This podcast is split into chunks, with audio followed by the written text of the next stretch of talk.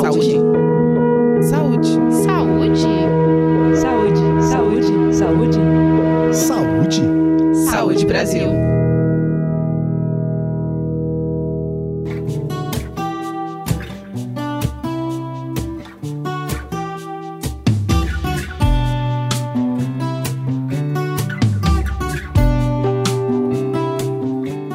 Atividades físicas trazem vários benefícios, que vão desde a redução do risco de desenvolver doenças associadas ao excesso de peso ou ao comportamento sedentário, até a diminuição de condições associadas à saúde mental, como ansiedade e depressão. Lançado recentemente, o Guia da Atividade Física para a População Brasileira traz recomendações e informações essenciais do Ministério da Saúde sobre atividade física para que a população tenha uma vida ativa, promovendo a saúde e a melhoria da qualidade de vida. E para falar sobre os benefícios dessa publicação, hoje a gente conversa com a Dalila Tussetti, que é analista de políticas sociais e coordenadora geral de promoção da atividade física e de ações intersetoriais do Departamento de Promoção da Saúde do Ministério da Saúde. Seja bem-vinda ao podcast do Saúde Brasil, Dalila. Olá, muito obrigada. Dalila, já tem algum tempo que o Guia Alimentar para a População Brasileira do Ministério da Saúde é amplamente difundido e considerado uma referência na área da saúde pública. Nesse sentido, qual é a importância e o impacto de um guia da atividade física para a promoção da saúde? Você acha que ele surge como um complemento do guia alimentar? É, realmente, o guia é um marco para a promoção da saúde e para a promoção da atividade física no país. É, porque o guia ele traz as primeiras recomendações e informações do Ministério da Saúde sobre atividade física que orientam a população, contribuindo para que as pessoas possam ser mais ativas fisicamente. E obviamente nós entendemos que a escolha das pessoas em praticar atividade física regularmente não é apenas uma questão de decisão pessoal, né, decisão individual, mas que vários fatores como sociais, econômicos, ambientais, influenciam essa decisão. Mas mesmo assim, é responsabilidade do Ministério da Saúde informar e estimular esse comportamento e mostrar para os atores governamentais que precisamos de investimentos, de esforços intersetoriais para que a pauta da promoção da atividade física avance no país. Agora, especificamente sobre o guia alimentar, é importante ressaltar que atividade física e alimentação são áreas afins que se complementam, né? Então, quando associadas, podem qualificar as ações, ações de promoção da saúde e de prevenção de doenças, para que assim resultados mais profícuos sejam atingidos em termos de produção de saúde.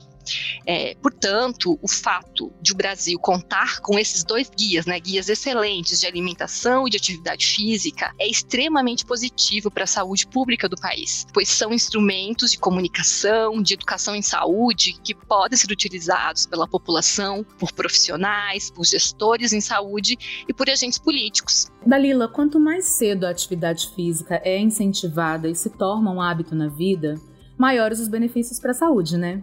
Será que você pode falar um pouco sobre esse ganho em todas as etapas da vida?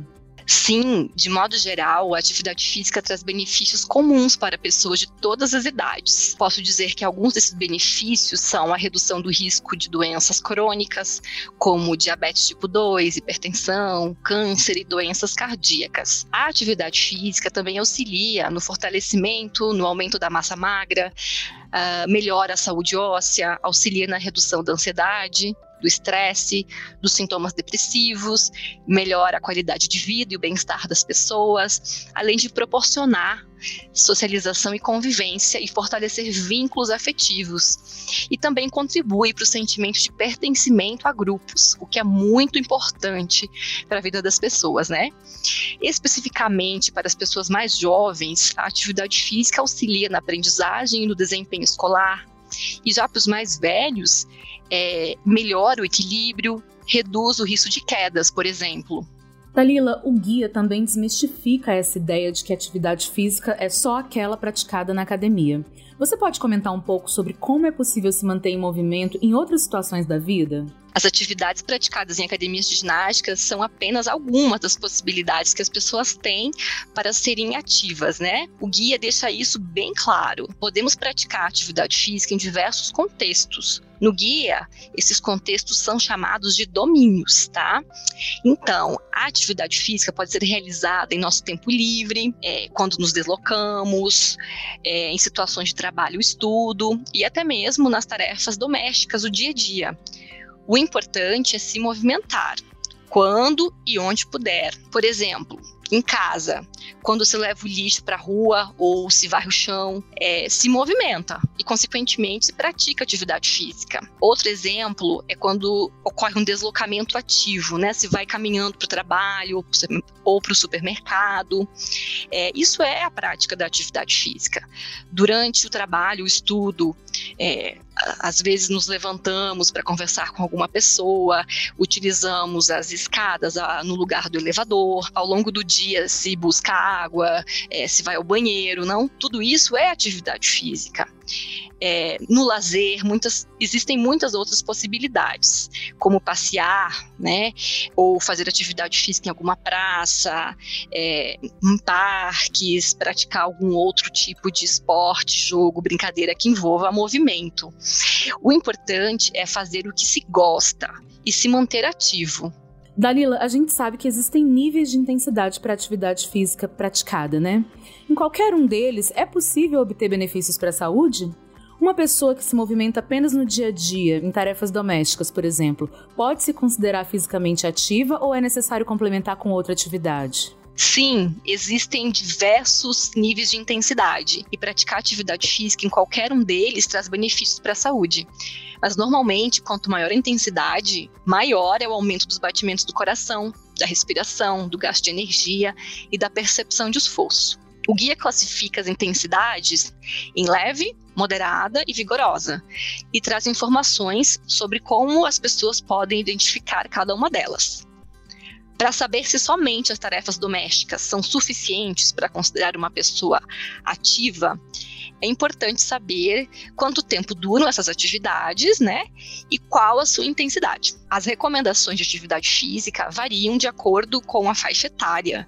Para adultos idosos, recomenda-se a prática de pelo menos 150 minutos de atividade física de intensidade moderada é, ou 75 minutos de atividade física de intensidade vigorosa. Ou seja, se a pessoa atinge essas recomendações apenas com as tarefas domésticas, pode se considerar ativa fisicamente. Se não, é importante que se realize outras atividades complementares para ter mais benefícios para a saúde. Super obrigada por compartilhar seu conhecimento com a gente. Hoje conversamos com a Dalila Tussetti, que é analista de políticas sociais e coordenadora geral de promoção da atividade física e de ações intersetoriais do Departamento de Promoção da Saúde do Ministério da Saúde. Você pode deixar uma mensagem final para os nossos ouvintes, Dalila? A mensagem final é a seguinte: eu convido a todos para fazer o download do material junto ao sítio eletrônico da Atenção Primária à Saúde, conheça as informações e as recomendações é, e converse com os profissionais de saúde caso você tenha alguma dúvida. E sempre que possível, incorpore uma vida ativa. E você que nos ouve, lembre-se: a atividade física é fundamental para o pleno desenvolvimento humano e deve ser praticada em todas as fases da vida e em diversos momentos não se limitando apenas a um exercício físico ou a um esporte específico. E para saber mais sobre como ter uma vida mais saudável, acesse saude.gov.br/barra Saúde Brasil. A gente se encontra no próximo episódio do podcast Saúde Brasil.